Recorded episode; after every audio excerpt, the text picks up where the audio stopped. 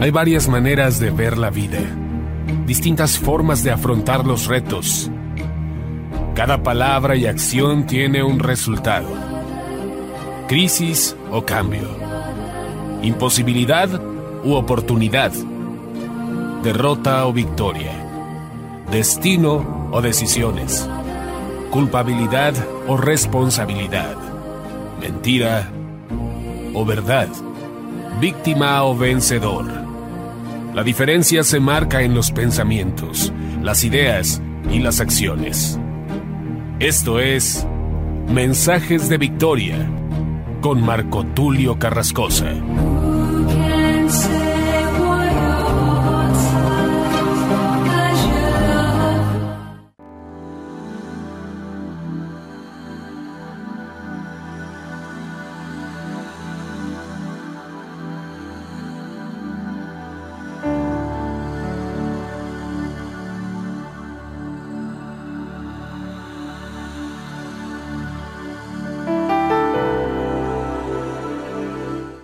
Bendiciones a todos, es una gran alegría poderles saludar nuevamente a través de la radio y a través de internet y poder llegar hasta miles y miles de lugares a través de diferentes plataformas. Hoy me siento muy contento, muy entusiasmado de poder compartirte este poderoso mensaje.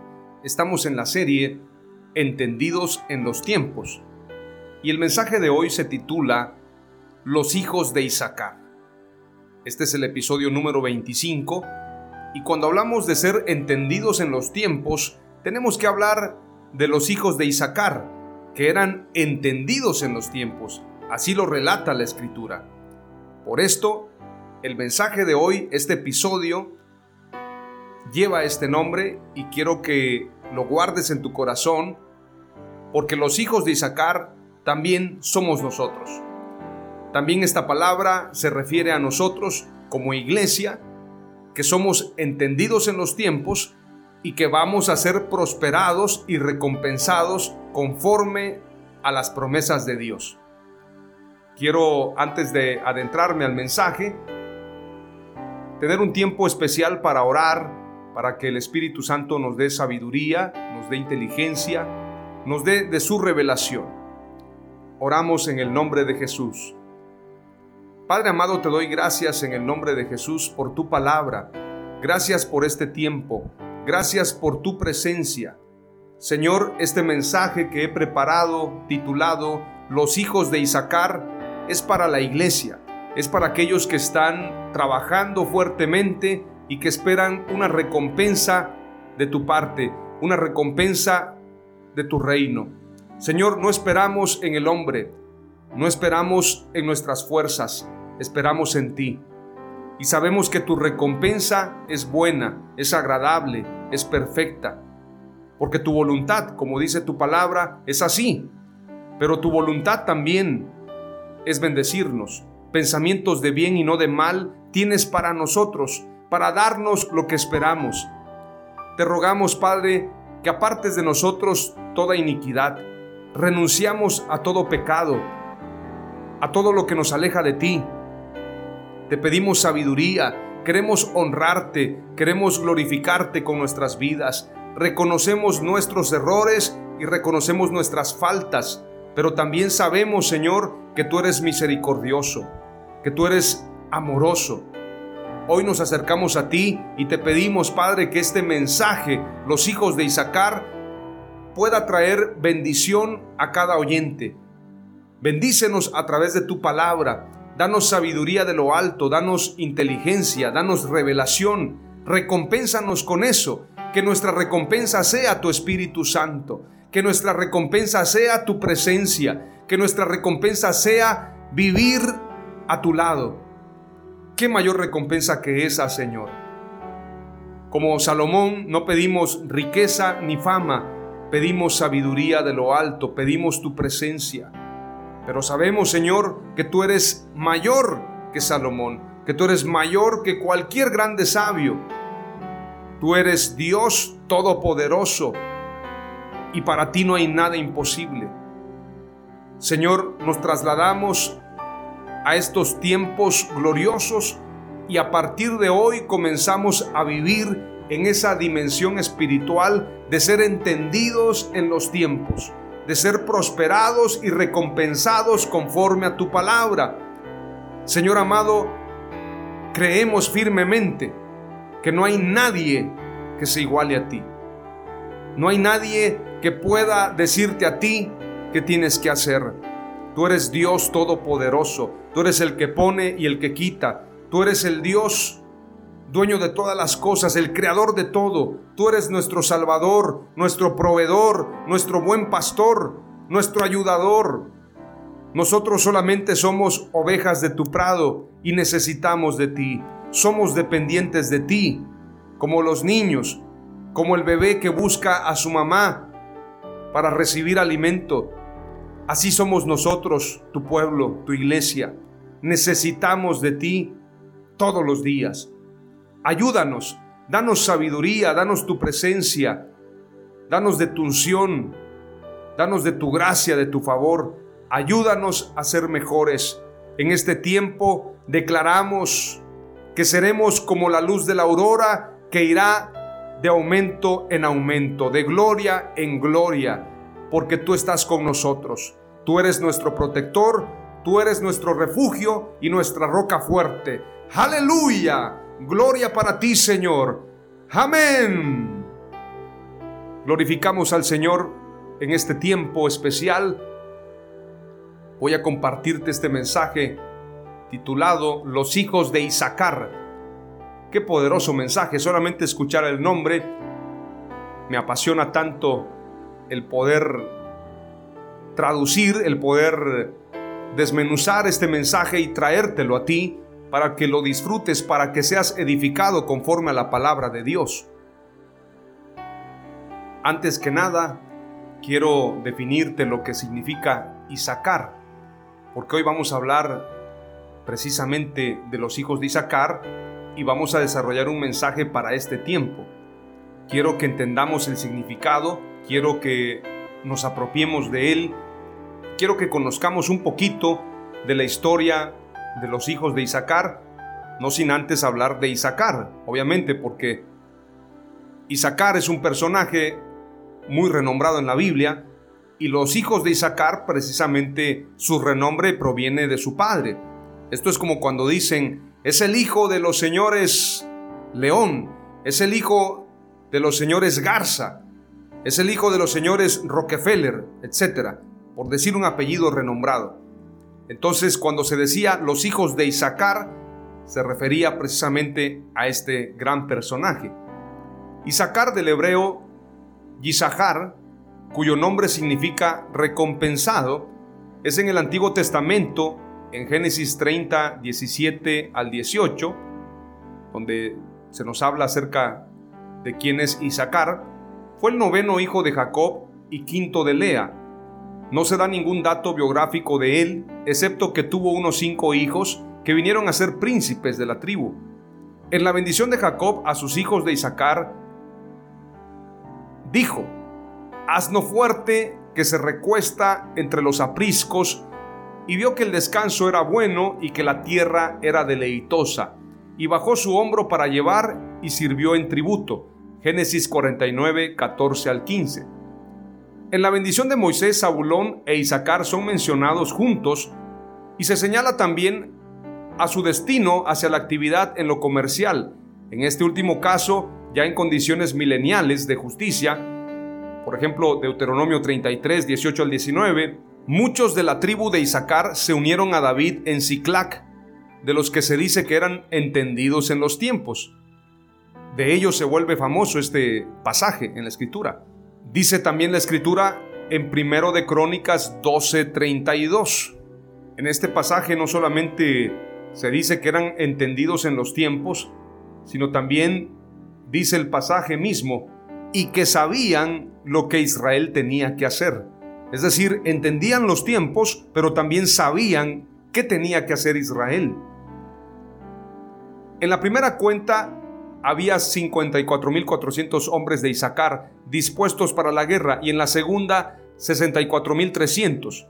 Son descritos como hombres valientes en extremo en primero de Crónicas 7:4 al 5, la tribu poseía una de las secciones más fértiles de la tierra, incluyendo la extensa llanura de Jezreel, con el Jordán como su límite por unos 70 kilómetros.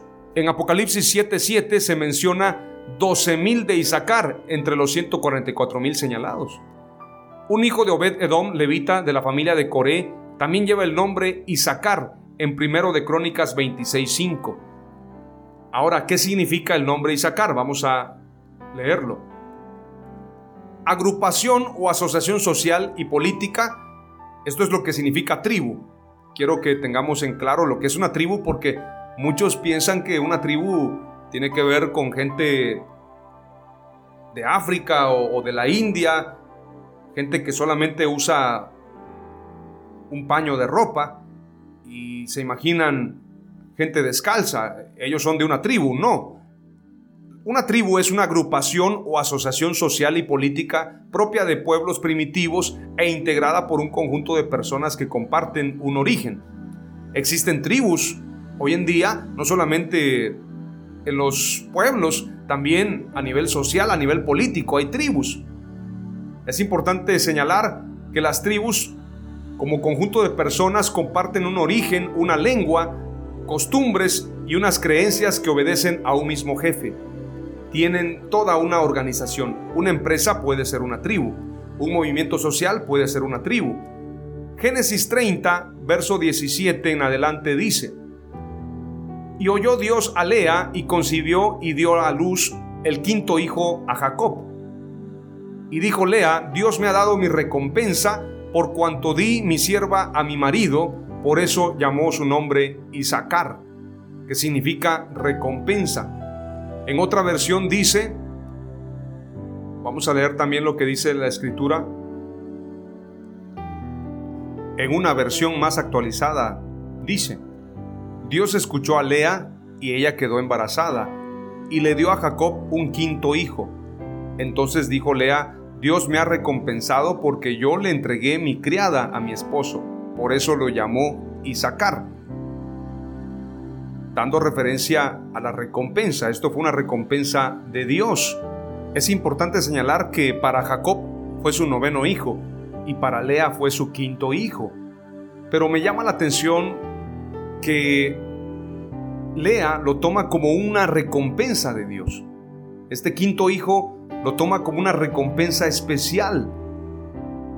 Y qué importante observar lo que significa para nosotros una recompensa en este tiempo. Sin duda alguna, cuando hablamos de recompensa, hablamos de un pago, de una gratificación, de un resultado, de un fruto que tiene que ver con mucho trabajo, con mucho esfuerzo. Esto es lo que significa recompensa. Las personas que reciben una recompensa por un resultado alto en la escuela, las personas que reciben una recompensa por haber encontrado a un desaparecido o por haber señalado el domicilio o el lugar donde se encontraba un desaparecido, un extraviado. En este sentido, Recompensa tiene que ver con esfuerzo. La recompensa no llega sin esfuerzo, sin pagar un precio.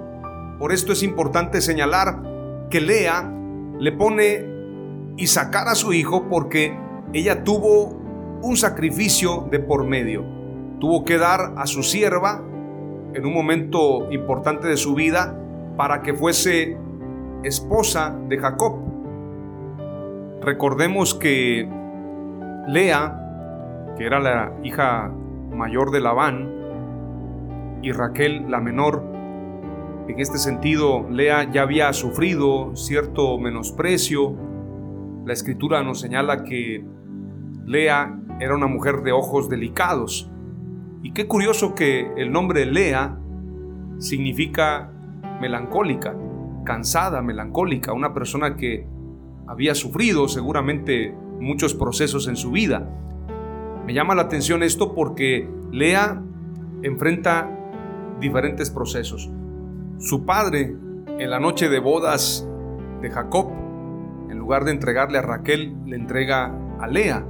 Pero de alguna manera tenemos que entender que estas acciones de Labán. No creo que hayan sido tan agradables para Lea. Ella había vivido procesos al igual que Raquel, pero la escritura describe a Lea como una mujer sufrida, una mujer melancólica, de ojos delicados, dice la escritura.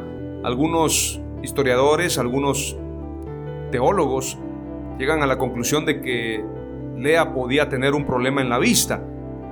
No necesariamente, yo pienso que si la escritura dice que tenía ojos delicados, sin duda alguna era porque su mirada era dulce, de una mujer sufrida, una mujer melancólica. Veamos lo que hace Labán en un momento importante de la historia de Jacob. Génesis 29, verso 21 al verso 25. Entonces dijo Jacob a Labán, dame mi mujer, porque mi tiempo se ha cumplido para unirme a ella. Entonces Labán juntó a todos los varones de aquel lugar e hizo banquete. Y sucedió que a la noche tomó a Lea su hija y se la trajo. Y él se llegó a ella y dio Labán su sierva Silpa a su hija Lea por criada. Venida la mañana, he aquí que era Lea. Y Jacob dijo a Labán, ¿qué es esto que me has hecho? ¿No te he servido por Raquel? ¿Por qué pues me has engañado? Yo creo que estas palabras hirieron a Lea, sin duda alguna. Obviamente Raquel también sufrió ese proceso, pero Lea es una mujer sufrida, una mujer que tiene un proceso de desprecio, de desánimo, de tristeza, de melancolía, de sufrir el menosprecio de su padre y el menosprecio de Jacob. Pero por si fuera poco, la escritura nos da más luz y vamos a leer un poquito en Génesis capítulo 30 y vamos a encontrar en unos versículos el proceso también de Lea al entregar a Silpa, porque hay un momento donde Lea no puede tener hijos. Veamos lo que dice la escritura. Verso 9 del capítulo 30 de Génesis. Viendo Lea que había dejado de dar a luz, tomó a su sierva Silpa y la dio por mujer a Jacob. Había una competencia entre Raquel y Lea, y Lea quería seguir teniendo hijos, pero hay un momento donde ella ya no puede dar hijos y entonces toma a Silpa. Qué difícil para una mujer no solamente haber sido entregada de manera engañosa con Jacob, es decir, guardar a la hija preferida. Raquel era la hija favorita de Labán. Además de esto, sufrir las palabras de Jacob diciendo, yo he trabajado por Raquel, no por Lea. Esto es un menosprecio, esto es una palabra hiriente para Lea. Pero no solamente esto, sino que ella pasa otro proceso más y tiene que entregar a Silpa, a su criada. Dice el verso 10, y Silpa, sierva de Lea, dio a luz un hijo a Jacob.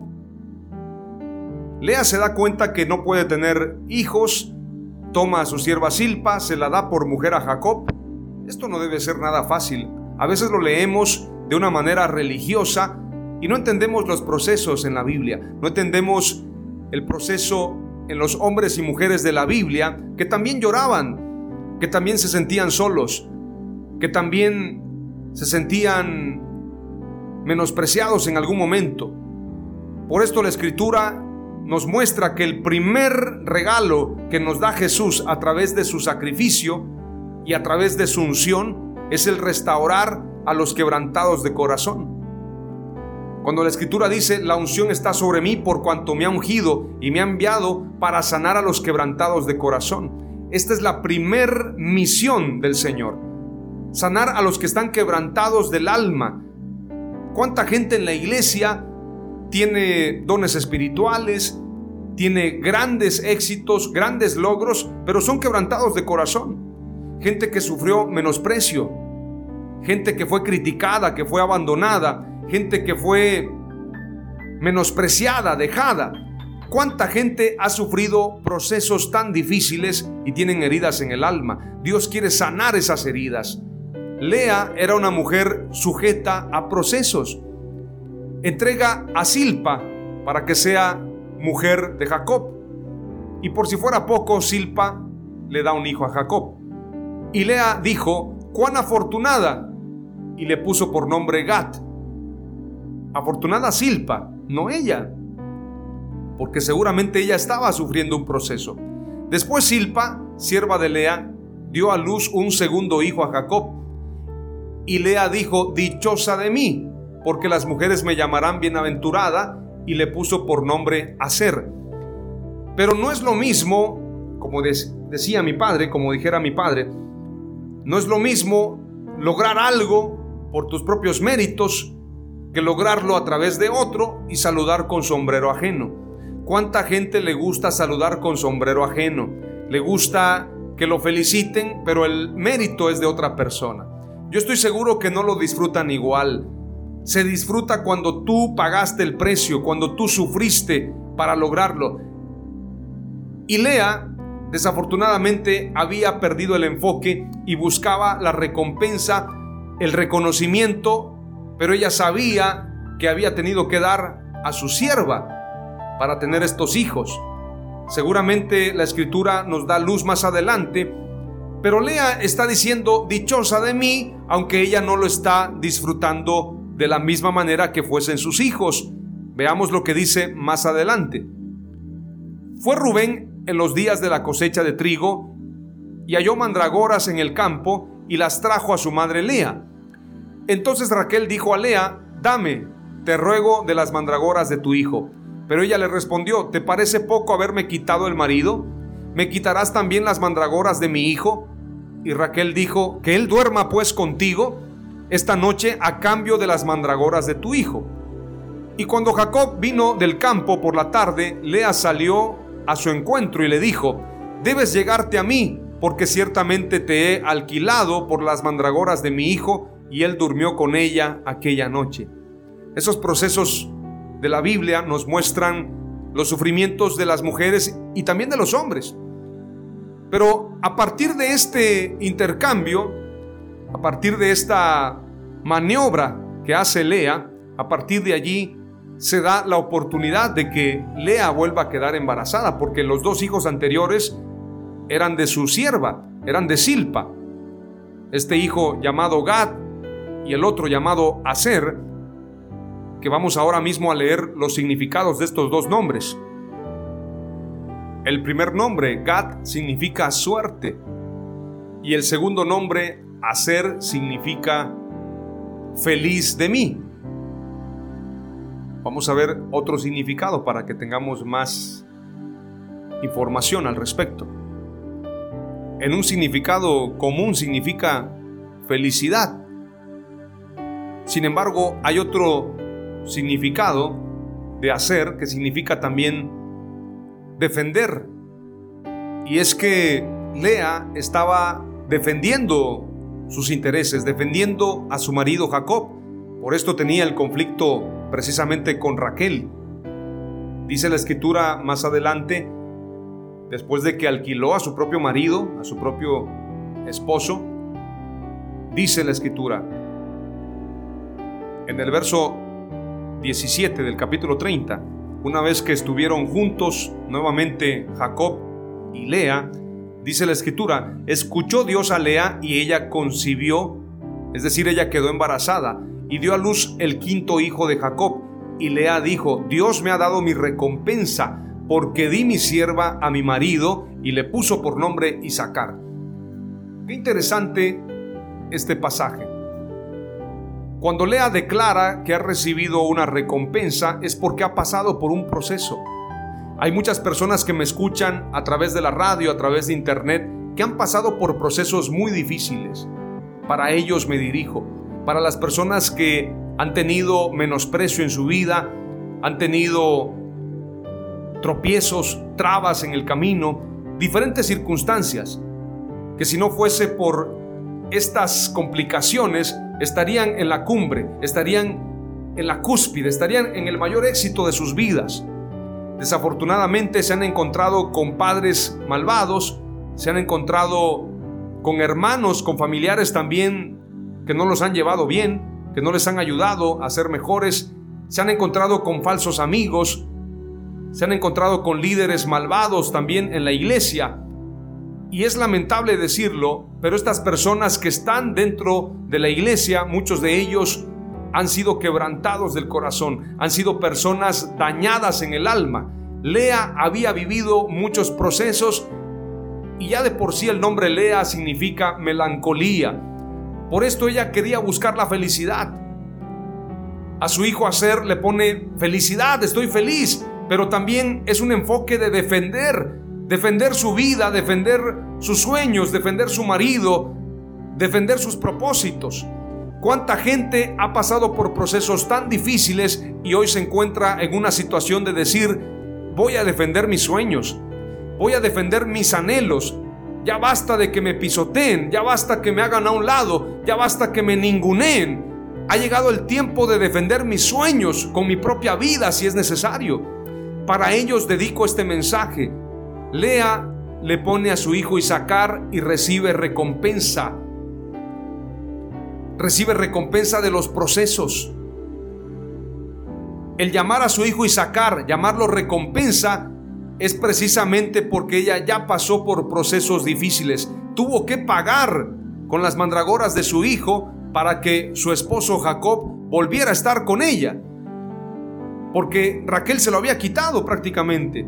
Se compartían el marido de una forma muy curiosa en la escritura. Pero de Lea nace Isaacar, que es esta tribu tan importante en la escritura. El quinto hijo de Lea y el noveno hijo de Jacob. Estos números deben ser importantes también para analizarse. Pero qué interesante que le pone recompensa a su hijo y vamos a leer más adelante todo lo que Isaacar logró y todo lo que los hijos de Isaacar lograron también. Si leemos primero de Crónicas capítulo 7, verso 1, dice, los hijos de Isaacar fueron cuatro en total, Tolá, Fubá, Yasub y Sinrom. Los hijos de Tolá fueron Uzi, Refaías, Geriel, Yamai, Isam y Samuel, todos ellos guerreros valientes y jefes de las familias patriarcales de Tolá. Según sus registros genealógicos en el tiempo de David, eran 22.600. Verso 3 dice, Israías fue el hijo de Uzi y los hijos de Israías fueron Micael. Veamos que Uzi fue hijo de Tolá y Tolá es hijo de Isaacar, es decir, vienen de la misma tribu. Dice claramente, y los hijos de Israías fueron Micael, Abdías, Joel e Isías, en total cinco jefes.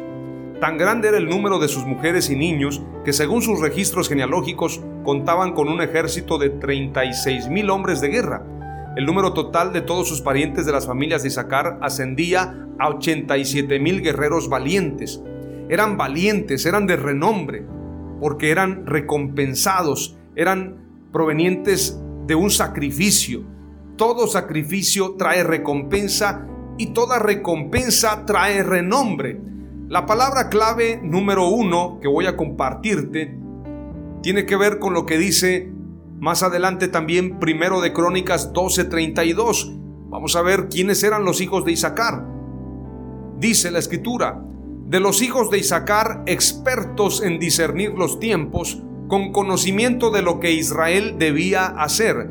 Sus jefes eran 200 y todos sus parientes estaban bajo sus órdenes.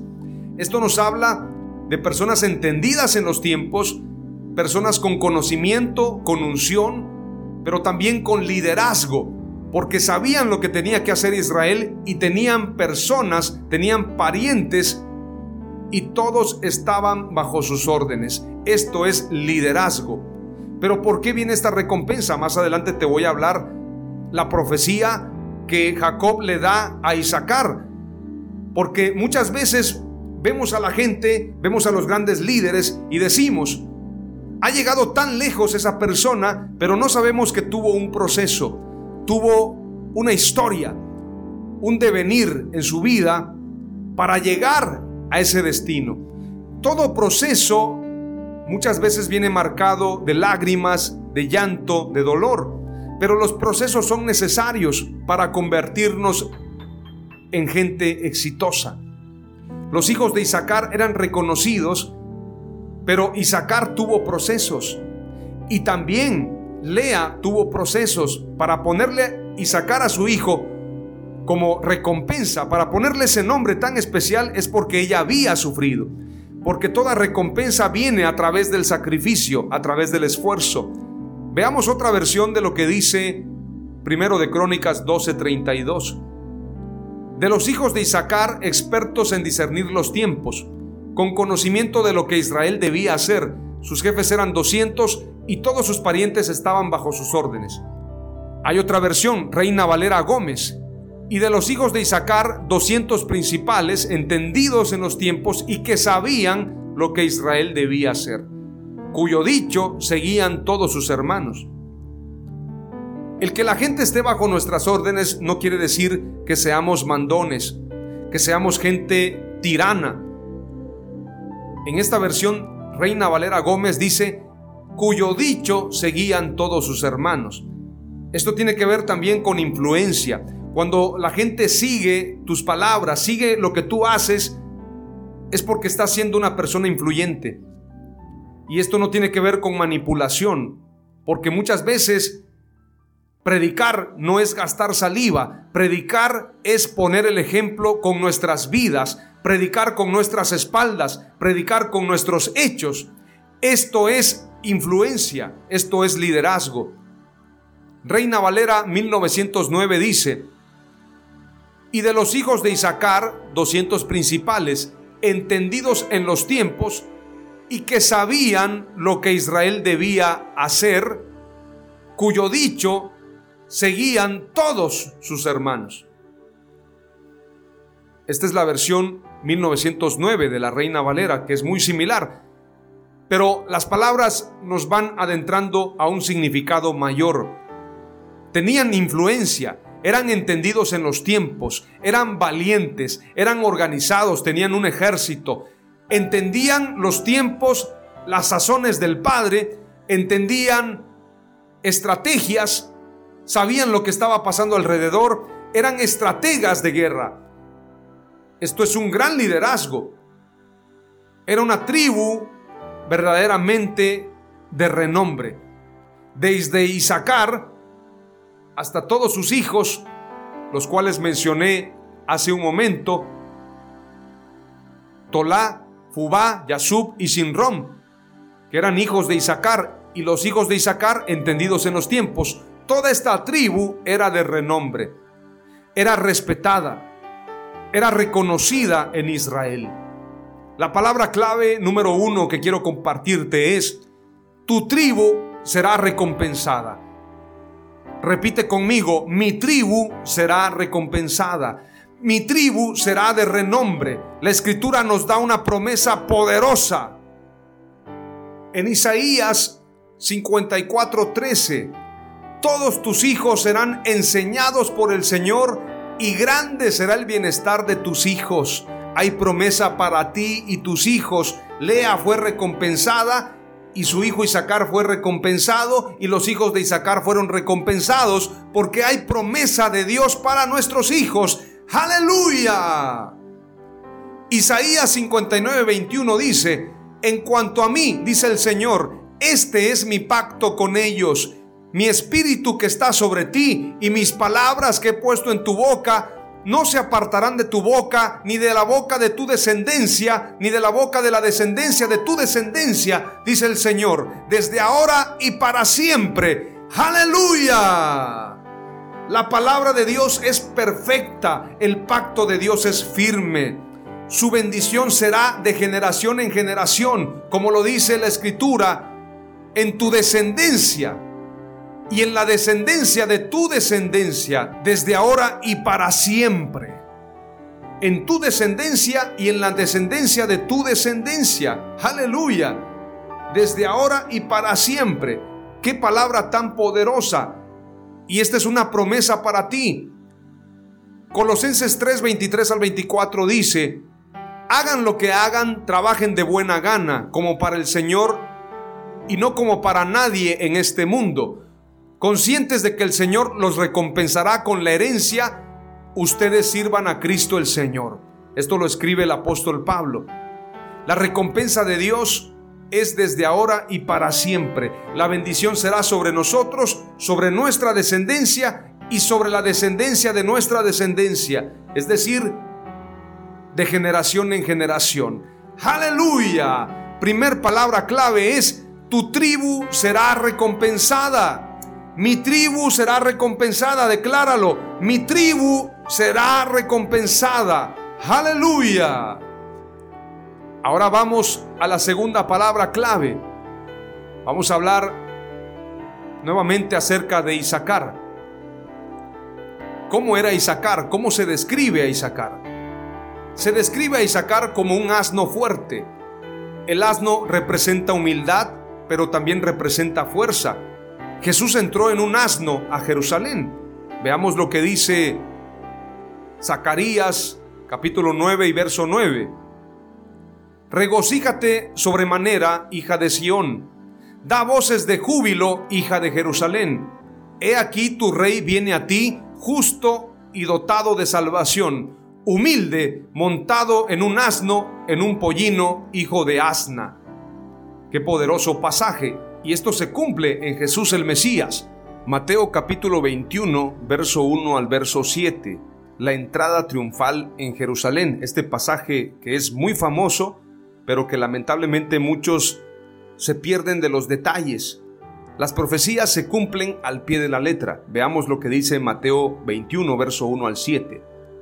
Cuando se acercaron a Jerusalén y vinieron a Betfagé, al monte de los olivos, Jesús envió dos discípulos, diciéndoles, Id a la aldea que está enfrente de vosotros, y luego hallaréis una asna atada y un pollino con ella. Desatadla y traédmelos. Y si alguien os dijere algo, decid, el Señor los necesita y luego los enviará.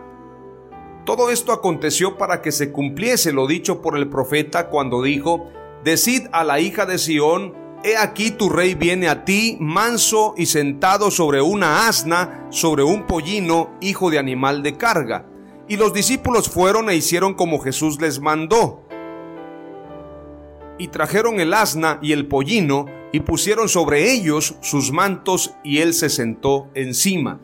Tenemos que entender que no es como en las películas, Jesús montado en un asno, en un asna, sino es Jesús montado en una asna y en un pollino. El verso 7 dice, y trajeron el asna y el pollino y pusieron sobre ellos sus mantos y él se sentó encima. Es decir, él venía sentado en el asna y en el pollino, montado en los dos, caminando en la entrada triunfal de Jerusalén. Caminando montado, obviamente, estoy diciendo que iba avanzando, montado en el asna y en el pollín. Esto es muy interesante porque la profecía se cumple al pie de la letra. Zacarías 9:9 se cumple al pie de la letra en Mateo 21, verso 1 al verso 7. Por esto debemos darle importancia a los detalles en la Biblia porque las profecías son específicas y se cumplen al pie de la letra. No le hagas caso tanto a las películas, sino escudriña las escrituras para que veas que todo se cumple al pie de la letra sin faltar nada de la escritura. Por esto no hay excusa para que la gente no acepte a Jesús como el Mesías, como el Dios hecho hombre y como la palabra viviente. Aleluya. Jesús cuando entra a Jerusalén, en la entrada triunfal de Jerusalén, entró montado en un asna, en un pollino representando humildad, pero también representando liderazgo. Y sacar representa fuerza, liderazgo, pero también humildad. Mucha gente piensa que la nobleza, no sé si usted ha escuchado esta frase, es muy noble. Piensan que la persona noble es tonta. Es muy noble, es muy tonto, es muy burro. Así piensa la gente. Pero la nobleza es grandeza. Y el asno no es un animal tonto, es un animal noble, pero es un animal fuerte. Por lo tanto, Isaacar es relacionado con el asno, con un asno humilde, pero a la vez fuerte. Veamos lo que dice la escritura. Isaacar, noveno hijo de Jacob y quinto hijo de Lea. Vamos a leer la bendición de Jacob para su hijo. Veamos lo que dice la escritura. Pero para que tengamos un contexto más integral, vamos a ver la bendición para todos los demás hijos y luego nos centramos en Isaacar. Y llamó Jacob a sus hijos y dijo, Juntaos y os declararé lo que os ha de acontecer en los días venideros. En otra versión dice, en los postreros días, que esto tiene que entenderse que no solamente es para el tiempo de Israel, en ese tiempo donde Jacob estaba viviendo, sino también para este tiempo, porque las tribus continúan aún en el Apocalipsis. Las doce tribus, los 144 mil, continúan hasta el final. Por lo tanto, esa profecía tiene cumplimiento hasta el día postrero. Y dice la escritura, Génesis 49, se titula Profecía de Jacob acerca de sus hijos. Verso 2 dice, Juntaos y oíd, hijos de Jacob, y escuchad a vuestro padre Israel. Rubén, tú eres mi primogénito, mi fortaleza y el principio de mi vigor, principal en dignidad, principal en poder. Impetuoso como las aguas, no serás el principal por cuanto subiste al lecho de tu padre. Entonces te envileciste subiendo a mi estrado. Simeón y Leví son hermanos, armas de iniquidad sus armas. En su consejo no entre mi alma, ni mi espíritu se junte en su compañía porque en su furor mataron hombres y en su temeridad desjarretaron toros. Maldito su furor, que fue fiero, y su ira, que fue dura. Yo los apartaré en Jacob y los esparciré en Israel. Judá, te alabarán tus hermanos, tu mano en la cerviz de tus enemigos. Los hijos de tu padre se inclinarán a ti. Cachorro de león, Judá, de la presa subiste, hijo mío, se encorvó, se echó como león, así como león viejo, ¿quién lo despertará? No será quitado el cetro de Judá, ni el legislador de entre sus pies, hasta que venga Silo, y a él se congregarán los pueblos. Atando a la vid su pollino y a la cepa el hijo de su asna. Lavó en el vino su vestido y en la sangre de uvas su manto sus ojos rojos del vino y sus dientes blancos de la leche. Zabulón en puertos de mar habitará, será para puerto de naves y su límite hasta Sidón. Ahora viene acerca de Isaacar, verso 14. Isaacar, asno fuerte, que se recuesta entre los apriscos, y vio que el descanso era bueno y que la tierra era deleitosa y bajó su hombro para llevar y sirvió en tributo. Esto nos habla de que es un asno. Isaacar es un asno. Es una figura, el asno para Isaacar, representando humildad, pero también representando fortaleza. Asno fuerte que se recuesta entre los apriscos. ¿Cuáles son los apriscos?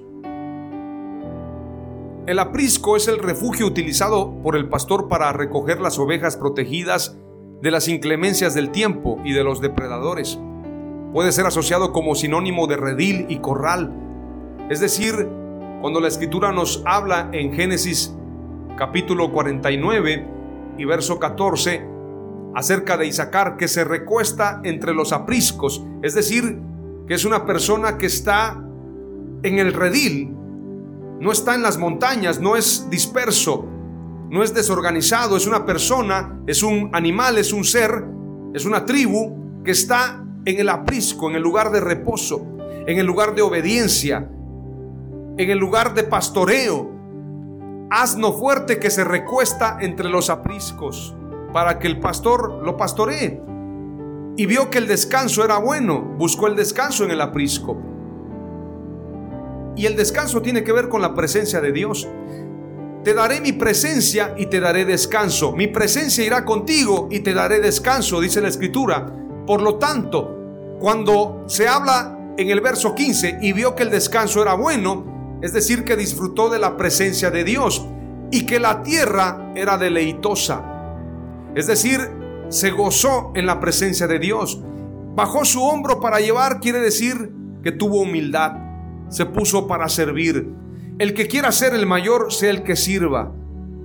Y bajó su hombro para llevar, es decir, tuvo humildad para llevar la carga y sirvió en tributo. Cuando dice que sirvió en tributo, tenemos que entender que sirvió en un trabajo hacia otros, es decir, como un esclavo. Como un servidor, como servidumbre prácticamente. En otra versión, Génesis 49:15 dice, dice, cuando vea lo bueno que es el campo y lo agradable del terreno, doblará su hombro para llevar la carga y se someterá al arduo trabajo. En otra versión dice, vamos a leer otra versión interesante. Biblia de las Américas. Al ver que el lugar de reposo era bueno y que la tierra era agradable, inclinó su hombro para cargar y llegó a ser esclavo en trabajos forzados.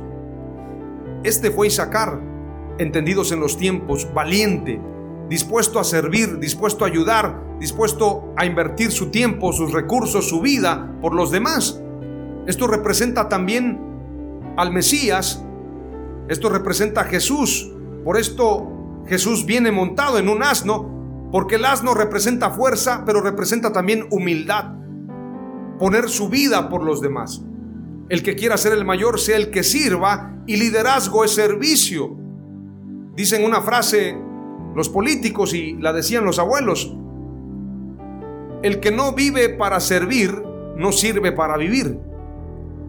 Y efectivamente hay grandeza en el servicio y esto es lo que encontramos precisamente en Génesis 49, verso 14 al 15.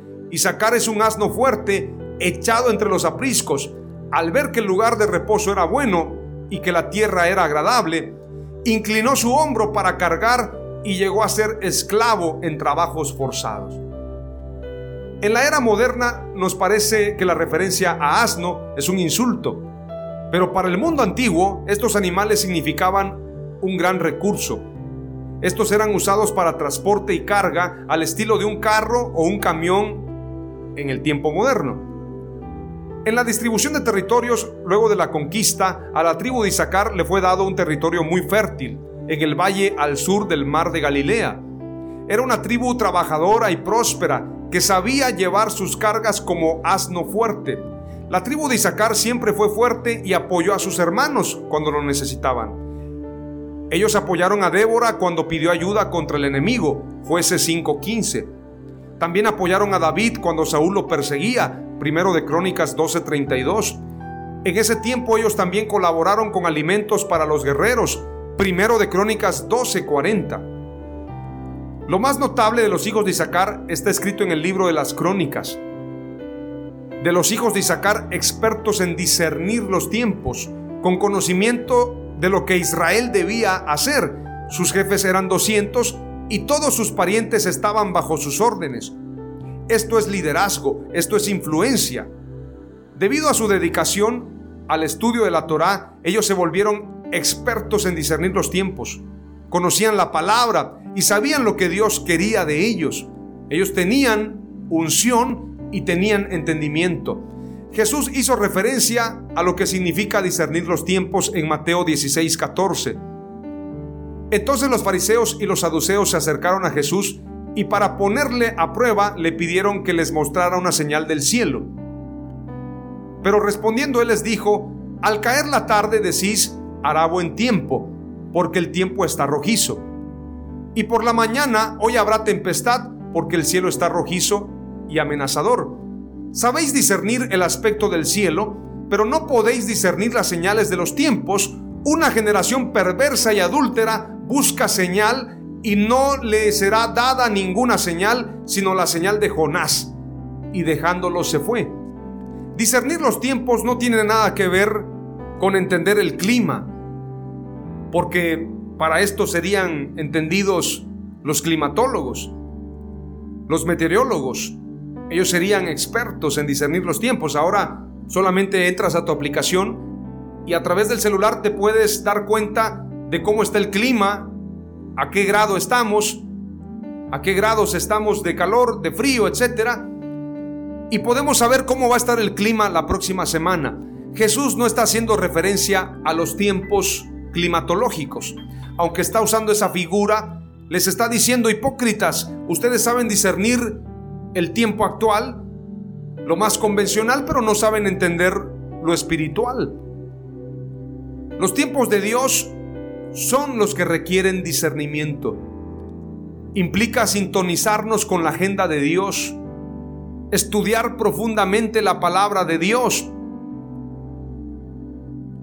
En la despedida de Moisés, él bendijo a la tribu de Isaacar junto a la de Zabulón, Deuteronomio 33, 18 al 19. Esta tribu tiene muchas referencias en la Biblia y Jesús hace referencia a entender los tiempos en este pasaje, pero entendamos que entender los tiempos no tiene que ver, vuelvo a repetirlo, con discernir o entender el tiempo del clima solamente, sino más allá de eso, entender los tiempos espirituales. Los hijos de Isaacar entendían la palabra de Dios y entendían los tiempos de Dios. Por esto eran entendidos en los tiempos, no necesariamente porque entendieran las estrellas, las señales, las temporadas. No necesariamente por eso, sino más bien por la espiritualidad. Moisés bendice a la tribu de Isaacar y les declara lo siguiente. Y de Zabulón dijo, alégrate Zabulón en tus salidas e Isaacar en tus tiendas. Es decir, a Isaacar se le dan tiendas porque ellos son gente entendida, gente que no está dispersa, están firmes, están en apriscos, en tiendas. Dice el siguiente verso, llamarán a los pueblos al monte, allí ofrecerán sacrificios de justicia, pues disfrutarán de la abundancia de los mares y de los tesoros escondidos en la arena. Esto no está hablando necesariamente de tesoros materiales, sino tesoros espirituales. Abraham se le dice, mira las estrellas y las puedes contar, porque así será tu descendencia. Cuenta las arenas de la tierra, las arenas del mar si las puedes contar, porque así será tu descendencia. Está hablando de tesoro. Está hablando de recompensa espiritual. Llamarán a los pueblos al monte, allí ofrecerán sacrificios de justicia, pues disfrutarán de la abundancia de los mares y de los tesoros escondidos en la arena. Estas son recompensas espirituales. Como ya mencionamos, la tribu de Zabulón era muy rica debido a su comercio. A pesar de que eran prósperos, sabían que no todo es dinero. La tradición dice que los de Zabulón, los de Isaacar, valoraban mucho lo espiritual y por eso se dispusieron a financiar a los estudios de la Torá, muchos de los cuales venían de la tribu de Isaacar. La tribu de Isaacar les daba los conocimientos y la tribu de Zabulón compraba los conocimientos. Le servía y sacar a los de Zabulón y a sus demás hermanos, porque la sabiduría la tenía Isaacar y Zabulón tenía los recursos. Isaacar fue bendecido por ser quien servía y ayudaba a sus hermanos, según lo que señala Génesis 49 en el verso 14 y verso 15. Leímos ese pasaje de la bendición a las tribus de Israel. Por esto la segunda palabra clave es la siguiente. La sabiduría es recompensa del humilde. Si tú eres humilde, Dios te va a recompensar con sabiduría. Y cuando tengas sabiduría, no te faltará nada. Salomón pidió sabiduría y acompañado de la sabiduría vinieron los recursos, vino la fama, vino todo lo que necesitaba tenemos que valorar la sabiduría como un gran tesoro. Los hijos de Isaacar eran sabios, eran entendidos en los tiempos y la escritura nos dice que también eran prósperos porque las demás tribus eran beneficiadas y eran apoyadas por la tribu de Isaacar. Zabulón adquiría conocimiento de Isaacar. Por lo tanto, Vemos también en Isaacar prosperidad. Quiero llevarte ahora a la tercera palabra clave. Vamos aterrizando ya el mensaje. Los hijos de Isaacar eran entendidos en los tiempos por su alta preparación y espiritualidad. El discernimiento es un don o regalo de Dios que te hace destacar entre miles y miles. Si tú tienes discernimiento, si tú tienes el don de la sabiduría, vas a destacar. La crónica dice que los hijos de Isaacar eran entendidos en los tiempos. Eran hombres estrategas. Pero estos hijos de Isaacar, dice la escritura, en primero de Crónicas 12:32, que de los hijos de Isaacar, los que acompañaron a David eran 200 principales. Es decir, que dentro de esa tribu habían 200 principales que se destacaban. Y es importante señalar que no solamente eran 200 en la tribu de Isaacar, pues la escritura nos habla de 87 mil hombres valientes en extremo en primero de Crónicas 7:5. Pero hay momentos en los que hace falta no solamente valentía, sino más allá de valentía necesitamos sabiduría. Por esto, solamente 200 principales eran llamados como entendidos en los tiempos para saber lo que Israel tenía que hacer y para acompañar a David a esta gran conquista. Los 87 mil se destacaban, pero estos 200 eran todavía más destacados, más ilustres. Esto tiene que ver con conocer bien las diferentes estaciones del año, en el sentido espiritual, no en el sentido climatológico. Entender los diferentes tiempos en el año, en qué estación, en qué tiempo estamos. Esto tiene que ver con el don de Dios, con el discernimiento. Los hijos de Isaacar tenían una visión extremadamente aguda sobre los panoramas que sucedían en los diferentes planos, en el plano espiritual y en el plano natural. En este sentido, ellos eran entendidos en los tiempos porque tenían el don de ciencia y el don de discernimiento. Ellos podían identificar enemigos, pensamientos, ideas que podían hacer daño en el ejército de Israel. Ellos tenían estrategias.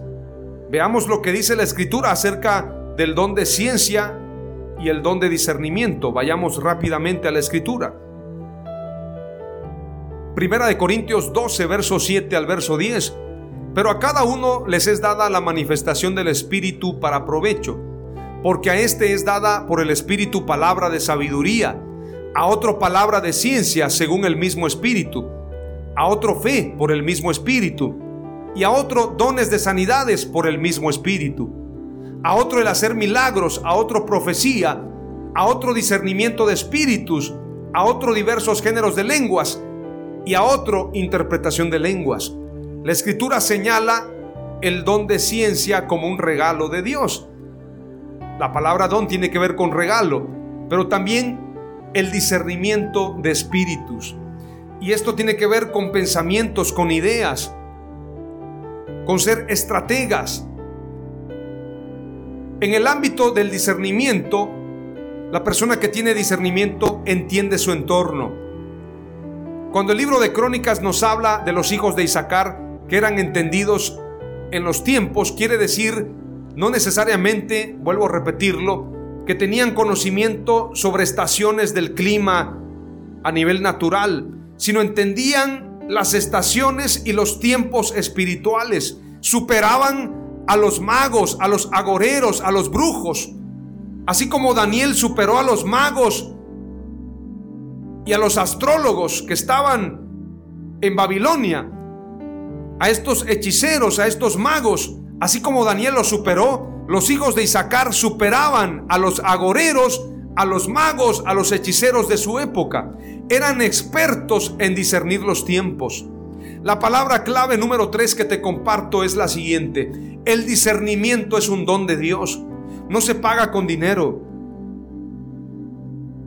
No se te ocurra hacer como Simón, que le dijo al apóstol Pedro, yo quiero de ese don. ¿Cuánto me cuesta? No se compra con dinero. El don de Dios es un regalo de Dios y es santísimo y no se puede comprar con dinero porque el dinero no le agrada y no le sirve a Dios para nada. El dinero es basura.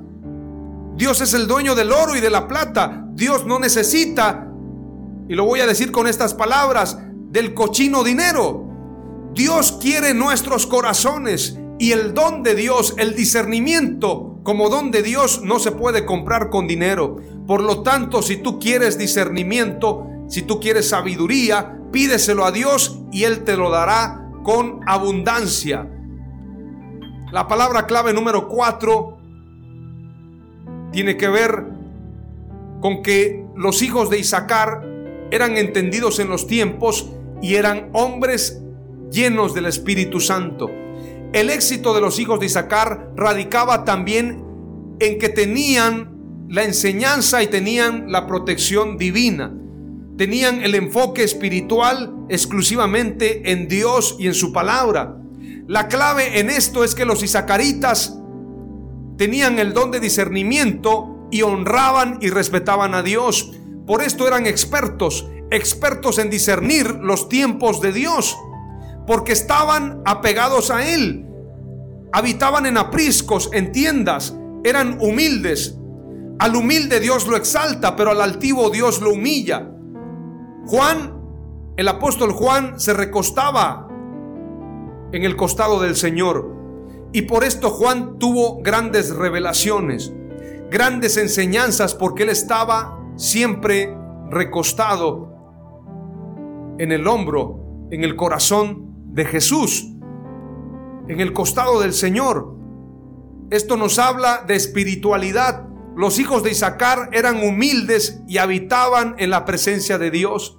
Por esto ellos entendían los tiempos y eran estrategas eran estratégicos para enfrentarse a las guerras. Por esto David los llamó y los usó de manera especial para poder enfrentarse a diferentes enemigos. Porque los hijos de Isaacar eran entendidos en los tiempos. Aleluya. La palabra clave número cuatro que te comparto es, la estrategia está en el Espíritu Santo. Si tú tienes al Espíritu Santo, lo tienes todo.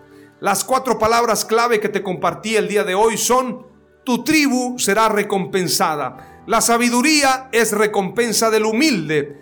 El discernimiento es un don de Dios y la estrategia está en el Espíritu Santo. Damos gracias a Dios. Padre amado, gracias por esta palabra. Gracias por este tiempo. Señor, permítenos ser como los hijos de Isaacar, recompensados conforme a tu palabra, que tu presencia irrigue en nuestras vidas, que tengamos recompensa espiritual. No a nosotros, sino a ti sea la gloria. Señor, que nuestro enfoque esté en ti. No profanaremos el conocimiento, no lo pondremos a la venta, pero sé que tú recompensarás conforme a tus riquezas en gloria como Isaacar, que eran entendidos en los tiempos, así nosotros queremos entender este tiempo. Y queremos prosperar conforme a tu propósito, conforme a ti, Señor. Que la recompensa venga de ti y nada más de ti. Rechazamos los tesoros de Amán, rechazamos los tesoros del hombre, queremos los tesoros espirituales que vienen de ti. En el nombre de Jesús te damos gracias y decimos, aleluya, amén.